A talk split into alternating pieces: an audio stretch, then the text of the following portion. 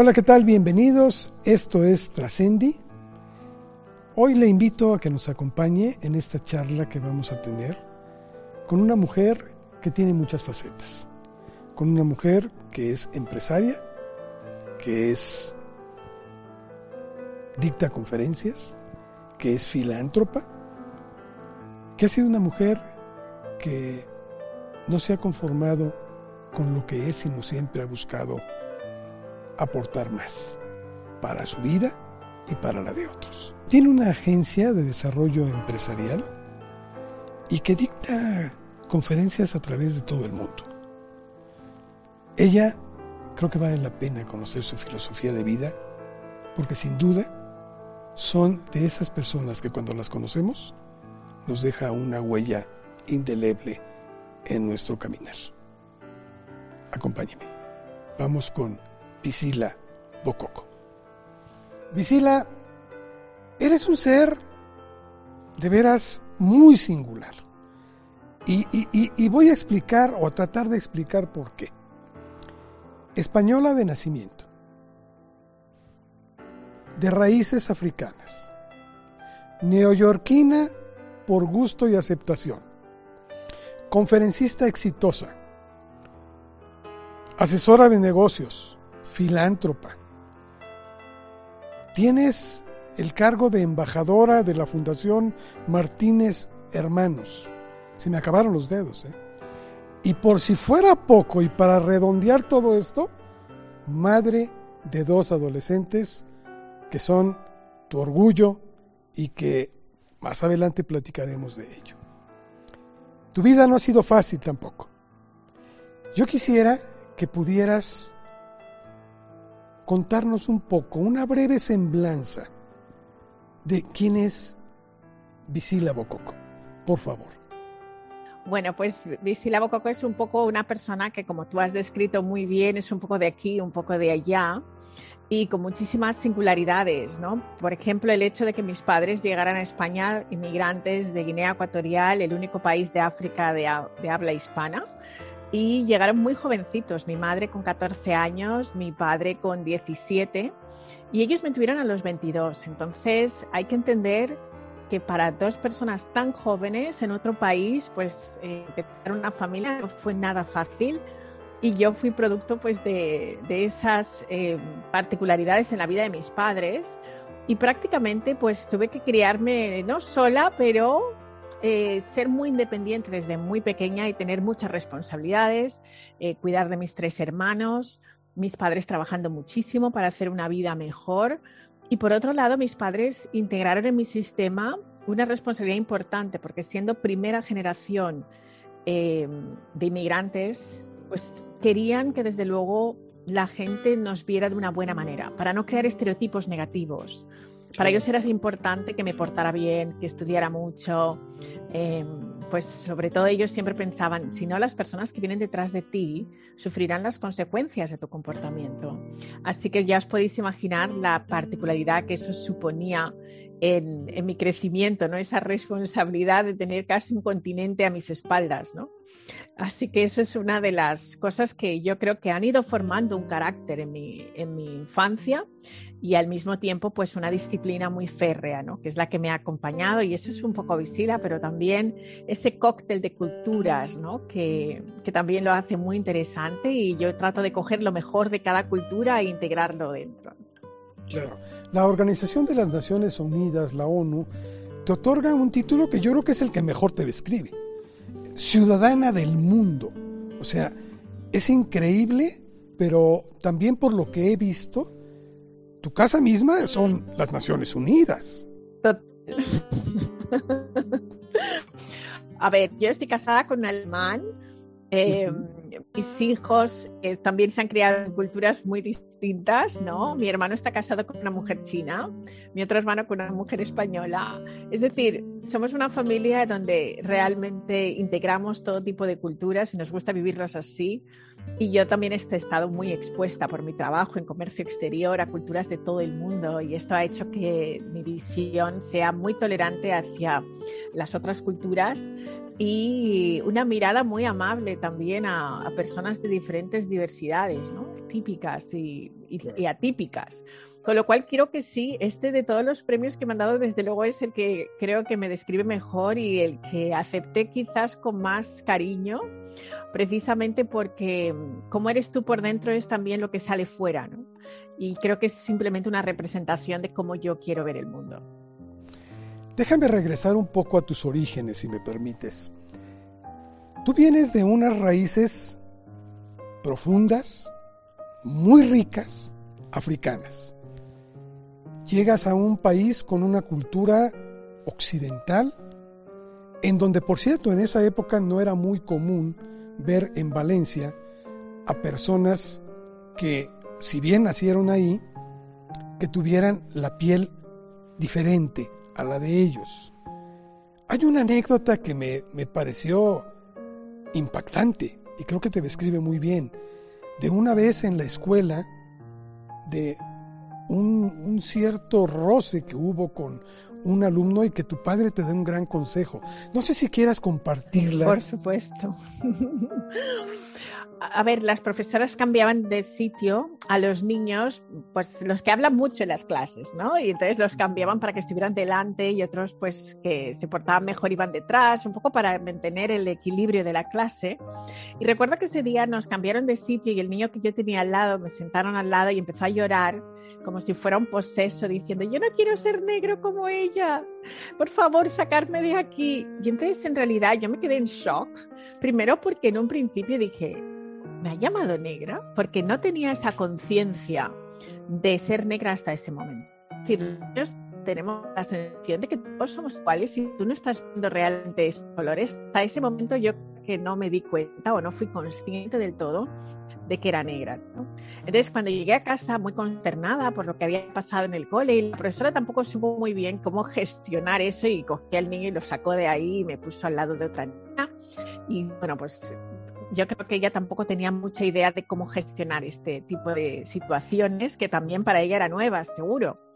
Y mi padre me dijo, mírate al espejo, ¿de qué color eres? Y entonces yo no me acuerdo que en ese momento dije, bueno, pues no sé, como marrón, ¿no? O sea, empecé a pensar en el tema de los colores. Y entonces me dijo, mira, tienes dos problemas, eres negra y eres mujer. Y con eso vas a tener que lidiar durante tu vida. ¿no? Entonces ahí fue para mí como un antes y un después en, en cómo tenía que conducirme a lo largo de mi vida. Pero por otro lado, creo que hicieron un trabajo importante en, en que me aceptara, ¿no? Aunque en ese momento para mí fue un shock y yo quería ser como todos los demás.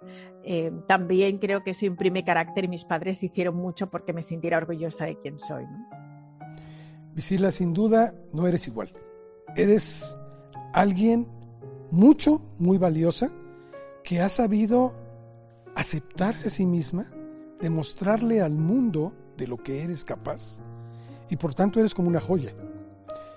Yo quisiera, yo quisiera, Visila, que nos compartieras también, porque sé que esta enseñanza de tu padre fue fundamental, es un parteaguas. Pero sé que no solo tu padre y tu madre, sino también tus abuelos formaron un núcleo muy especial contigo te da fortaleza y te ayuda a salir adelante en lo que habías de aprender adelante. ¿Cómo te trataron tus abuelos? Pues mira, para mí el hecho de que mis abuelos se mudaran a España fue también significativo en la manera en la que crecí, precisamente porque mm, ellos fueron los que me conectaron con mis raíces, ¿no? Yo les conocí y me llamaban muchísimo la atención mis abuelos porque yo había nacido en un ambiente totalmente español y me había criado. Y ellos cuando llegaron tenían unos 11 años más o menos. Eh, yo tenía unos 10, 11 años, ¿no?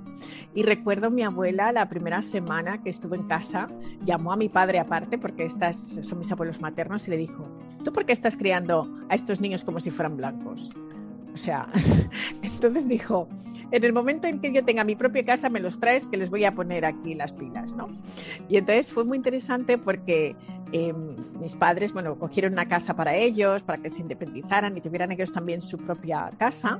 Y ese verano nos cogieron y entonces me empezó a enseñar mi abuela a limpiar, a cocinar, a coser, o sea, las cantidades de horas que me tenía marcando, cosiendo, haciendo de todo y yo pensaba, pero abuela, yo no necesito saber todo esto, ¿no? Porque yo eh, voy a estudiar Derecho y tendré, seré abogada. Y mi abuela me dijo, vamos a ver, ¿cómo sabrás cómo decirle a otros qué hacer si tú no lo sabes hacer? Y, y también me conectó a la cultura africana y hizo también que yo abrazara también el hecho de, de que puedes ser una gran profesional, pero ante todo también tienes que ser madre, tienes que ser esposa y eso creo que es algo que mi abuela pues eh, me lo inculcó y le agradezco muchísimo que lo haya hecho. ¿no? Tú, eh, con todos estos ejemplos, con esa persistencia de carácter con el que naciste, inicias y estudias una carrera, ya no lo dijiste en Valencia, en Derecho y Economía. Este, eres especialista fundamentalmente en eso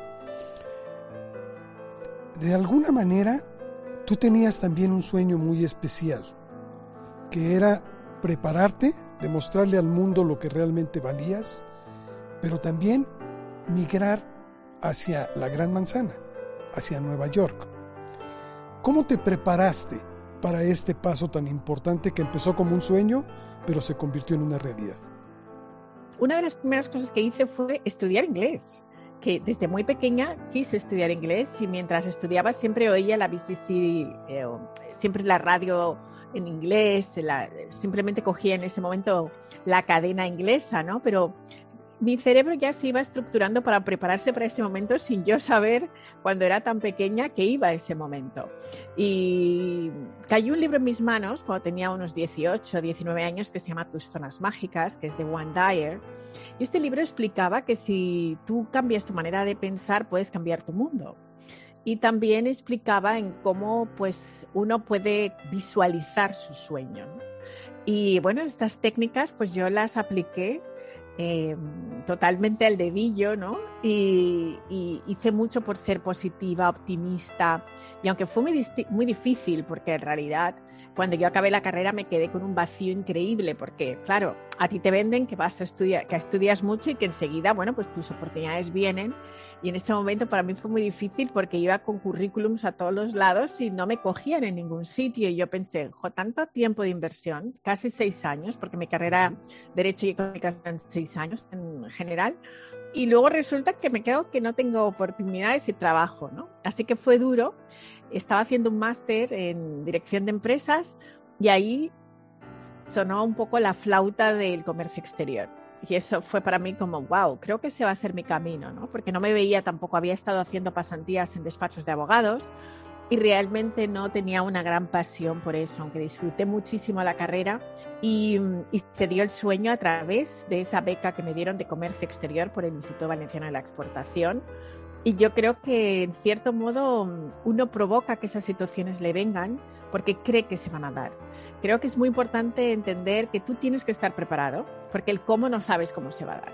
Yo no sabía si sería un despacho de abogados internacional el que me cogería cuando estaba estudiando o sería otra cosa. De repente estaba en una clase y este profesor nos explicó este tema de las becas. Miré Mm, hice mi propia investigación, mandé la solicitud y se dieron y, nada, me, dejaron en Valencia y me dejaron como un pollito mojado porque yo pensaba, ay, me van a mandar fuera y de repente, boom, me dicen no, habían ocho becas y de esas ocho becas tres se quedaban en España, en Valencia y cinco salían fuera y no había ese año para Nueva York pero el hecho de haber estado en Valencia hizo que yo tuviera relaciones con los jefes, con todos los distintos departamentos, pude ver todo lo que pasaba alrededor del mundo, con las 22 oficinas que tenían alrededor del mundo, y la oportunidad llegó y, supe también pedirlo, ¿no? Porque no solamente es que la oportunidad esté ahí, sino que yo pedí, ¿no? Y hice por qué esto se diera también. Claro, siempre uno puede tener hasta suerte, pero si uno no la busca, si uno no la aprovecha, pasa desapercibida y te hubieras quedado todo tu tiempo allá en, Valencia, que no creo que hubiera sido malo, por supuesto, pero no iba con lo que tú querías ser, y eso es muy importante. Llegas a Nueva York y empiezas y nada más ni nada menos que estuviste como directora precisamente de la Cámara de Comercio de España en Estados Unidos y fueron siete años. ¿Cómo llegó esto? Bueno, pues yo empecé de becaria del Instituto Valenciano de la Exportación, que era, fue, fueron los que me cogieron para extenderme esa beca de Valencia, me la extendieron a Nueva York. Y al poco rato de estar en esa oficina me ofrecieron quedarme como marketing manager. Y bueno, pues estuve como marketing manager y luego fui directora al siguiente paso. Y estando directora de esa oficina, yo había hecho un proyecto en Disney y que fue quizás el proyecto que hizo que me diera relevancia un poco mi currículum, porque me arriesgué a hacer algo que, puso un poco mi puesto al servicio de, de, este proyecto y salió muy bien y los empresarios de Valencia estaban muy contentos porque habíamos logrado entrar en Disney y vender producto y promocionar la comunidad valenciana y fue algo muy interesante. Y yo pensé, no, no, no, imposible, porque yo justo acababa de dar a luz, cuando estaba hablando con ella, mi segundo hijo tenía seis semanas y le dije, no voy a poder hacer eso y además sé cómo trabajas tú y lo que esto implica. Y ella me dijo, mira, tú inténtalo, que nunca sabes lo que puede pasar. Y lo intenté y así es como empecé a dirigir la Cámara de Comercio. Gracias a que alguien me puso una mano o me tendió una escalera para que yo también subiera. Y aunque estaba asustada porque no sabía cómo iba a manejar el tema de la maternidad y el tema de de llevar pues una estructura mucho más grande a la que yo estaba acostumbrada, pero sí que es cierto que lo hice con mucho entusiasmo, trabajé muchísimo, tuve un gran equipo que me ayudaron un montón y disfruté mucho de esa experiencia de siete años dirigiendo la Cámara de Comercio y para mí fue un máster de vida increíble, ¿no? y también cometí muchos errores durante ese tiempo, ¿no? Debido pues a eso, a que muchas veces pues el éxito viene rápido y joven y no sabes muy bien cómo manejarlo. Y también, bueno, pues eh, tuve mi propia caída, ¿no? Yo siempre digo, me caí del Empire State, del piso 26 del Empire State.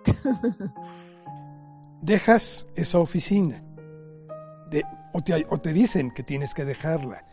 Eh, eh, si te invitan a dejarla, pero eso, hay mucha gente que puede caerse, Visila, y se quedan ahí lamentándose. Pero yo creo que aquellos que están destinados a algo más, como es tu caso, se levantan, lo toman de experiencia y salen adelante. Y yo creo que la cámara fue muy importante, fue muy formativa, pero solamente fue eso, fue formativa porque te preparó para nuevos proyectos. Y a partir de ahí se fortalece y surge una visila mucho más fuerte. Sí, desde luego yo estoy súper agradecida a esa parte del camino que para mí fue como lo que llaman ¿no? la noche oscura del alma. ¿no? Hay que pasar por ese túnel a veces hasta ver la luz. Pero creo que una cosa importante es que cuando nos pasa una circunstancia esperada o inesperada en nuestra vida, ¿no? en la cual es, crea sufrimiento y dolor, porque que te echen no es una situación agradable, es más, es doloroso, pero tienes que tomar responsabilidad y no buscar culpables, porque muchas veces estamos buscando a los culpables fuera y no tomamos responsabilidad de nuestras acciones. Y creo que para mí fue importante el hacer eso, el no lamentarme, no estar en la víctima, sino estar en la creadora y la creadora de la vida que yo quiero, porque en el fondo sabía que tres años antes de que esto sucediera, yo ya había agotado un poco mi, mi entusiasmo por seguir estando allí. Entonces veía también las cosas, veía más fallos que, buenas cosas, ¿no? Entonces muchas veces uno empieza a quejarse, empieza a hablar mal de las personas con las que trabaja, de los jefes, y en realidad es, es un claro indicativo de que tienes que hacer cambios que te asusta hacer. Y entonces yo ahí sí que pensé, mira, esto tengo que tomar mi responsabilidad y desde ahí hacer el cambio, ¿no? Y aunque no fue nada fácil porque tenía inseguridades y miedos eh, grandes, además como hija de inmigrantes, el tema de la seguridad económica era un tema que me obsesionaba y saltar al vacío de ser emprendedora pues no era algo donde me sentía cómoda, ni me había criado, ni ni tenía ningún tipo de gen emprendedor como muchas personas y en ese caso tuve que crearlo, ¿no? Y pensé, bueno, ¿qué es lo peor que puede pasar, ¿no? Si no funciona, pues siempre puedes volver al mundo corporativo y hacer algo, ¿no? Y siempre hay salidas. Pero bueno, yo creo que ahí pues estuve perseverando y aprendiendo de mis propios errores. Eh, entendiendo por qué los cometí, haciendo un trabajo muy grande de autoconocimiento y y creo que ese, ese viaje interior pues me ayudó a salir con una mejor versión de mí misma. ¿no? y ha sido muy exitosa. Digo, he visto conferencias tuyas impresionantes, algunos tutoriales que dictas a través de internet, entrevistas que te han hecho, y, y, la verdad es que eres una mujer que ha conseguido aquello que se ha planeado. Y algo de lo que me llama mucho la atención es que no te conformaste con simplemente que Visila Bococo fuera una triunfadora, sino tú querías compartir también a otros que no están en las mismas circunstancias, que no han tenido las mismas oportunidades y que también sean capaces de poder tener eso. Y entonces fundas un proyecto hermosísimo en África, donde están tus raíces. Y vas hacia allá, por cierto, creo que tenías unos 35 años, no habías no habías conocido todavía ese mundo, lo tenías, pero no lo vivías y te vas a África y fundas eso. ¿Cómo fue ese proceso? Pues fue un proceso muy bonito y muy mágico, ¿no? Porque ese regalo que me hice de 35 cumpleaños era, bueno, pues quiero conectar con mis raíces porque intelectualmente sí, entiendo África, pero no lo he sentido en esencia, ¿no? No, sé cómo es estar allí. Y la verdad es que el primer día cuando llegué a Ghana, que fue el primer país al que fui en África, y llegué al aeropuerto dije, anda, pero si todos son negros como yo, eso ya me llamó la atención porque nunca había estado en ningún lugar del mundo eh, donde todo el mundo fueran africanos, como yo, ¿no?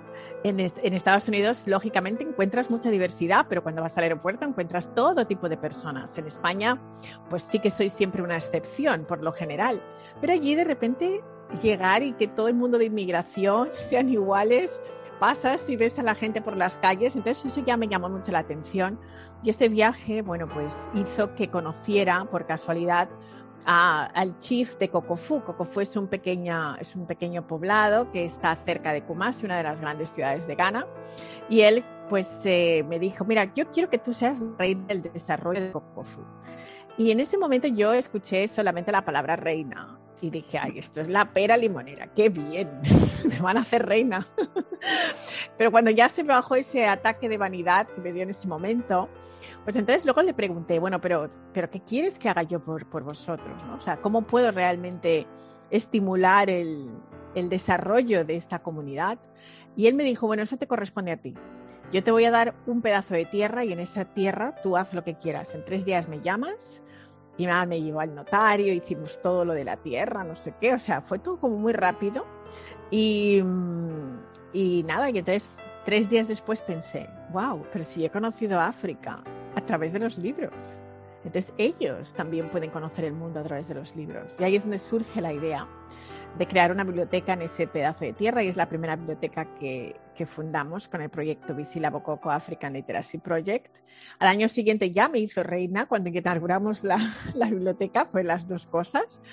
Y ahí empezó un proyecto solidario mm, que yo no tenía ningún tipo de, digamos, vocación filantrópica, pero me llenó tanto el corazón que me di cuenta que es incluso un acto egoísta, ¿no? Porque te hace tan feliz ver a todas estas personas cambiando sus vidas, leyendo, y teniendo nuevas ideas y proyectos y explican a los niños y a la gente joven otras profesiones ¿no? que no se habían ni planteado, pues como ser eh, un diseñador de interiores, un diseñador gráfico. Los niños en ese mundo solamente ven el mundo a través de un piloto, un abogado, un ingeniero, pero no se dan cuenta la cantidad de oportunidades y que hay un menú tan grande de elegir, ¿no? ¿Qué hacer con sus vidas? Y eso pues me gusta ponérselo también a su disposición. Bueno, pues acabo de llegar de Kenia, donde tenemos una biblioteca en la sabana, que está hecho para la comunidad Masai, dentro de lo que es AdCamp, que es un proyecto solidario de una amiga mía en España, y hemos estado felices de poder dotar de libros a esta biblioteca que está en medio de la sabana y lo único que puede pasar es que las jirafas o los elefantes tienen las verjas. Ese es el gran problema que tengo allí. Y hemos ido con un grupo de personas que han, han ido a inspirar también a los niños en distintas profesiones porque ellos a veces no tienen una apertura de miras suficiente para ver todo ese menú de oportunidades que tienen.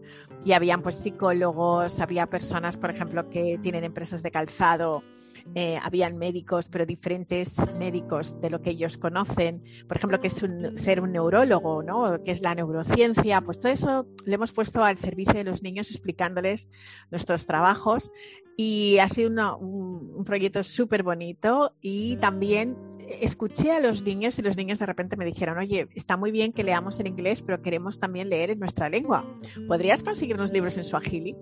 Entonces, esta misma semana hemos podido dotarles de estos libros, se han llegado esta semana y estamos, la verdad, súper contentos porque es un deseo que ellos tenían porque han, encontrado el placer en la lectura y les gusta y les resulta divertido, ¿no? Porque muchas veces, si tus padres no leen, es muy difícil que tú acabes leyendo. Entonces nos hemos dado cuenta de que cuando eres pequeño y te acostumbras a tener un libro en las manos, sabes que esto produce un gran placer y entretenimiento, pues eso es un poco lo que les queremos inculcar, ¿no? Que además también sea como una fuente de ideas más.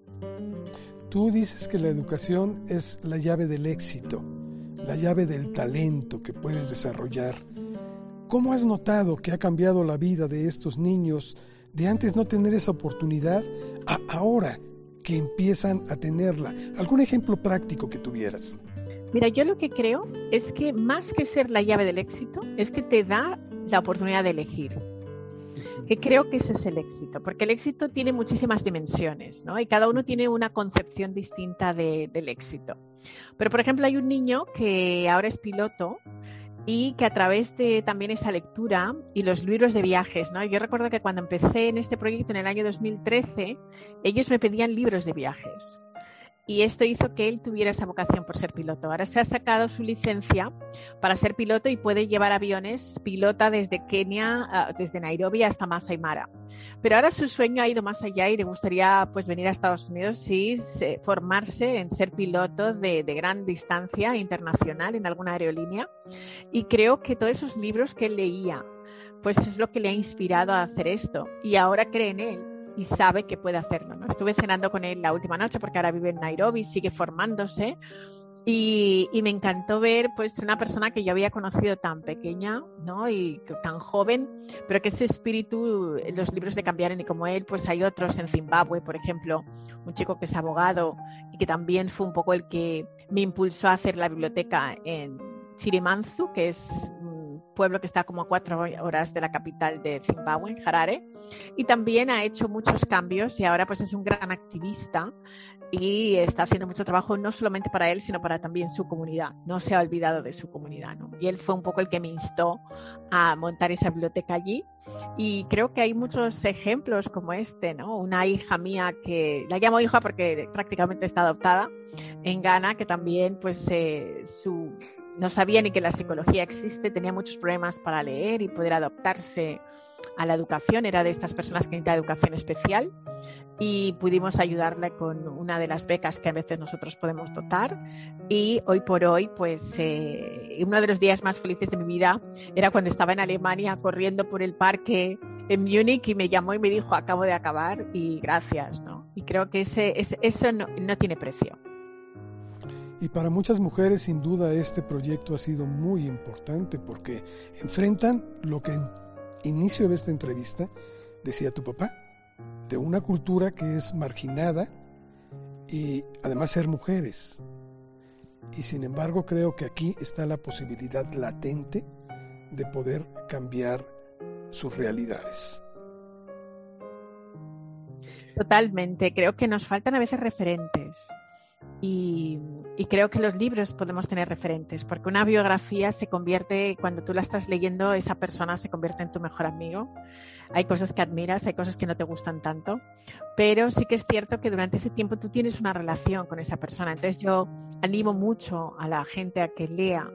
Eh, mis padres siempre hicieron porque yo leyera también libros de mujeres eh, que pudieran inspirarme. Una de las primeras biografías que leí fue la de Benazir Bhutto o bien leí también a Margaret Thatcher en los años 80 cuando yo crecía, pues no teníamos tantos referentes de mujeres poderosas y mujeres fuertes y creo que yo he visto en esas niñas también ese cambio de, estructura mental cuando ven que es posible.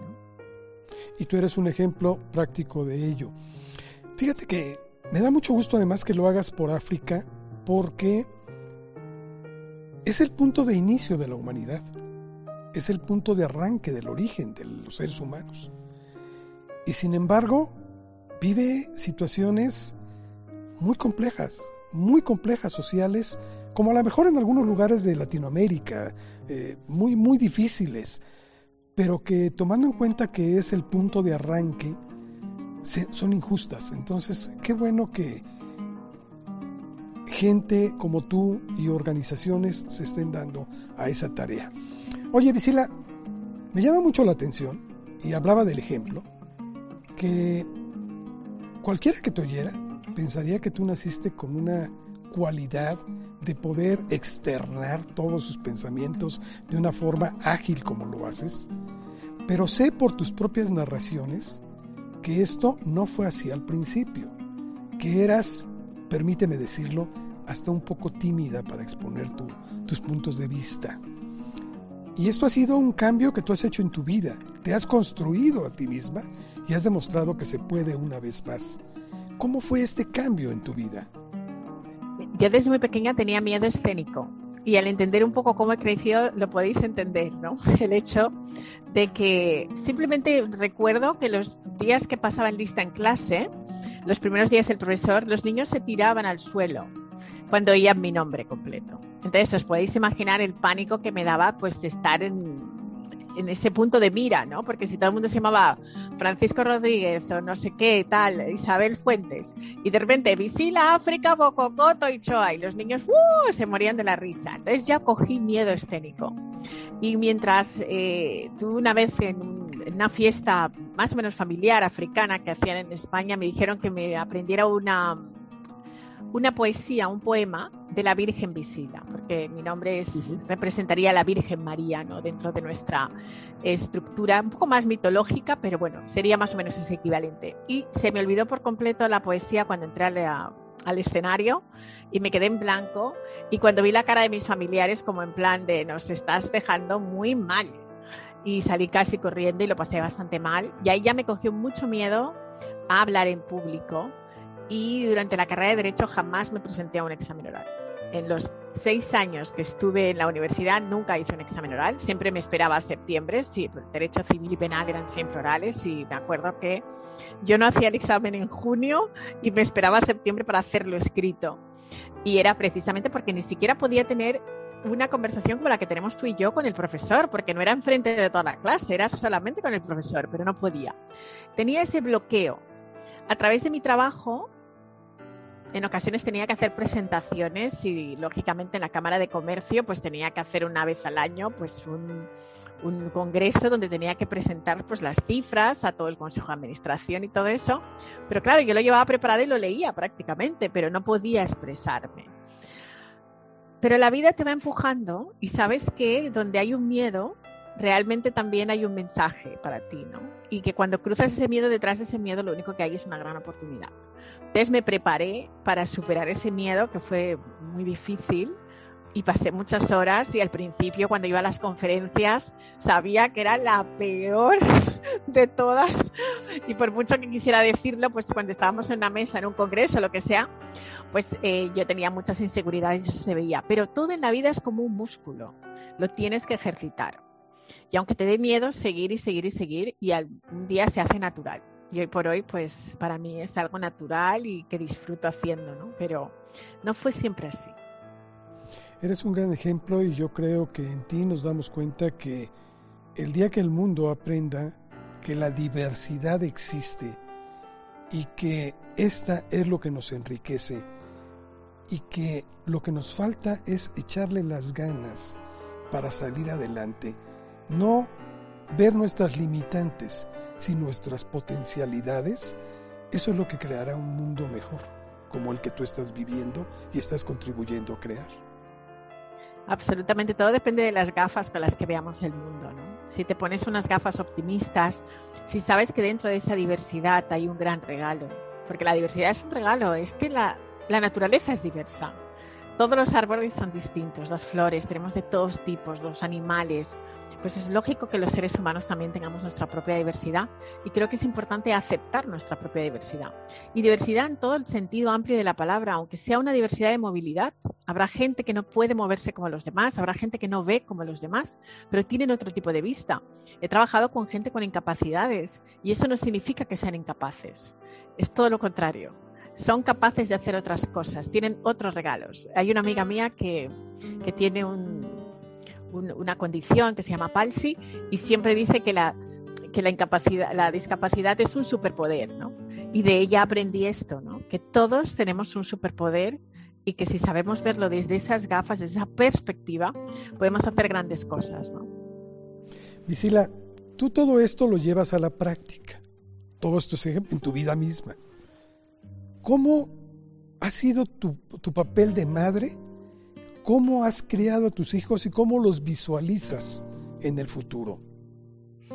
Bueno, yo lo que pienso es que no he querido criarlos tampoco en plan como me han criado a mí. No, no, tengo todavía el tiempo suficiente para saber si yo soy el producto de la ferra disciplina que mis padres me inculcaron pero tampoco creo que sea el mismo camino que tenga que yo seguir. Entonces mis hijos sí que han tenido otras posibilidades, ¿no? Yo he querido criar niños libres, ¿no? Y tampoco he creído en hacer soldados míos, todo, lo contrario, ¿no? O sea, he, sabido respetar su propia diversidad.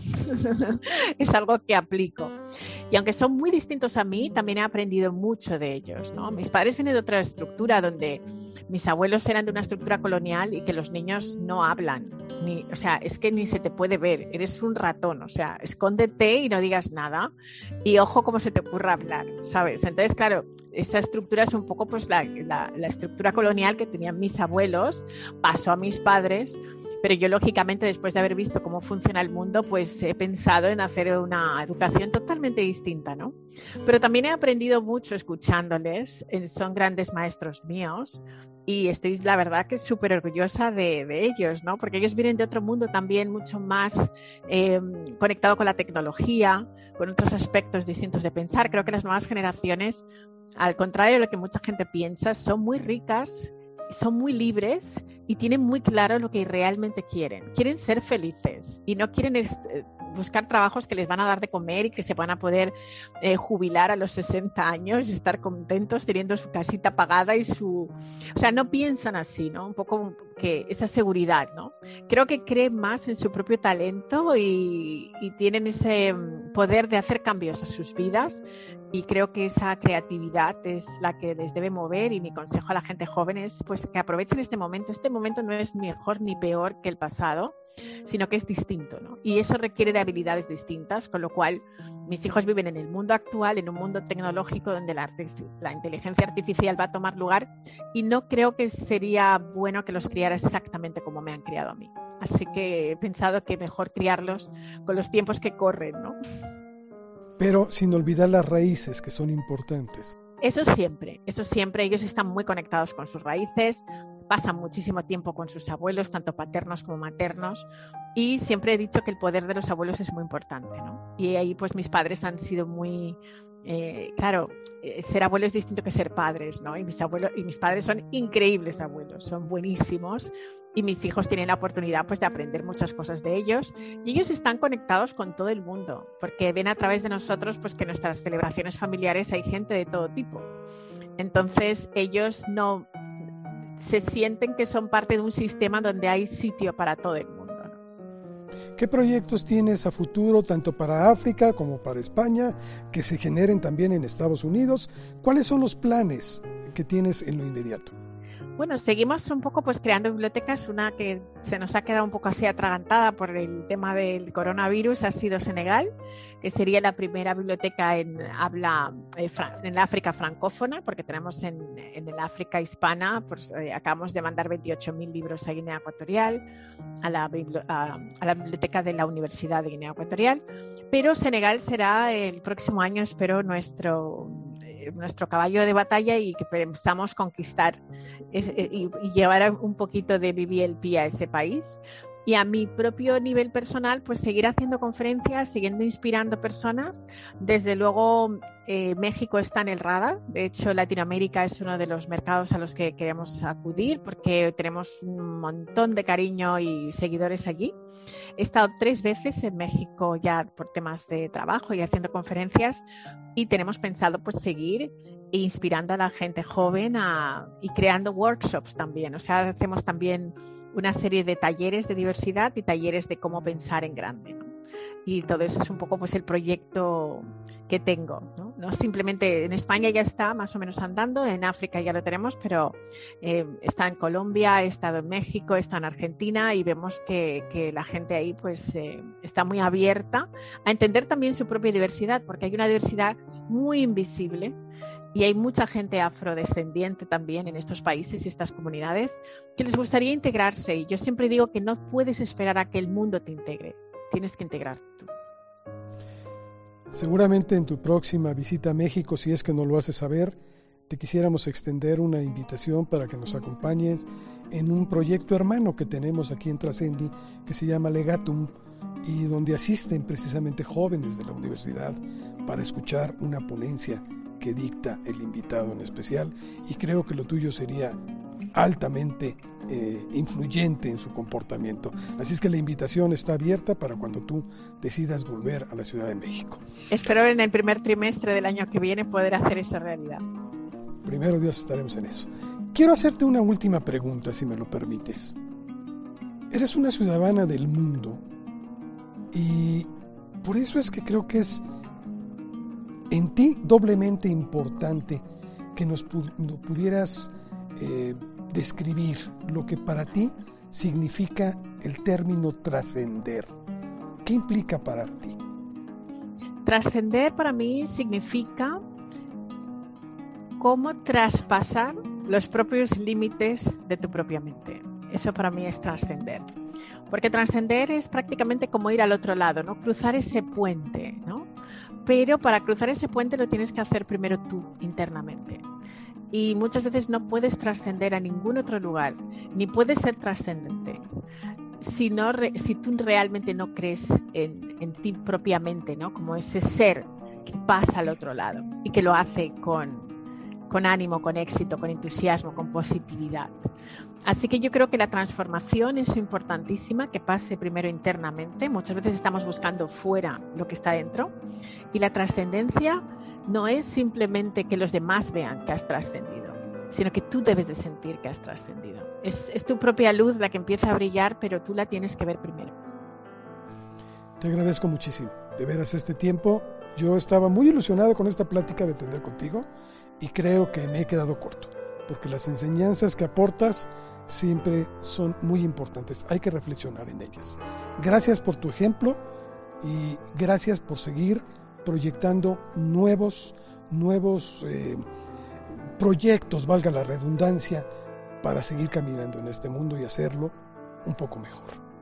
Gracias, Visila. Muchísimas gracias de verdad por tenerme y desde luego aceptaré encantadísima esa invitación para estar en Legatum y, compartir con vuestros estudiantes y os animo a que sigáis pues eh, creando mentes brillantes y mejores personas en este mundo. Gracias, gracias de veras. Hasta muy pronto. Hasta pronto. Mire, después de haber escuchado y visto a Visila Bococo, creo que mi mejor expresión sería viva la diversidad. En ella podemos encontrar la solución a muchos de nuestros problemas. En realidad, las limitantes no son sino metas a superar. Y creo que esta mujer con la que acabamos de platicar ahora nos da muchas muestras de cómo cuando nos lo proponemos, podemos brincarlas, superarlas y salir adelante. Tenemos una vida y en ella tenemos que poner nuestro mejor esfuerzo. Gracias por habernos acompañado. Esto fue Trascendi y nos vemos en una próxima emisión.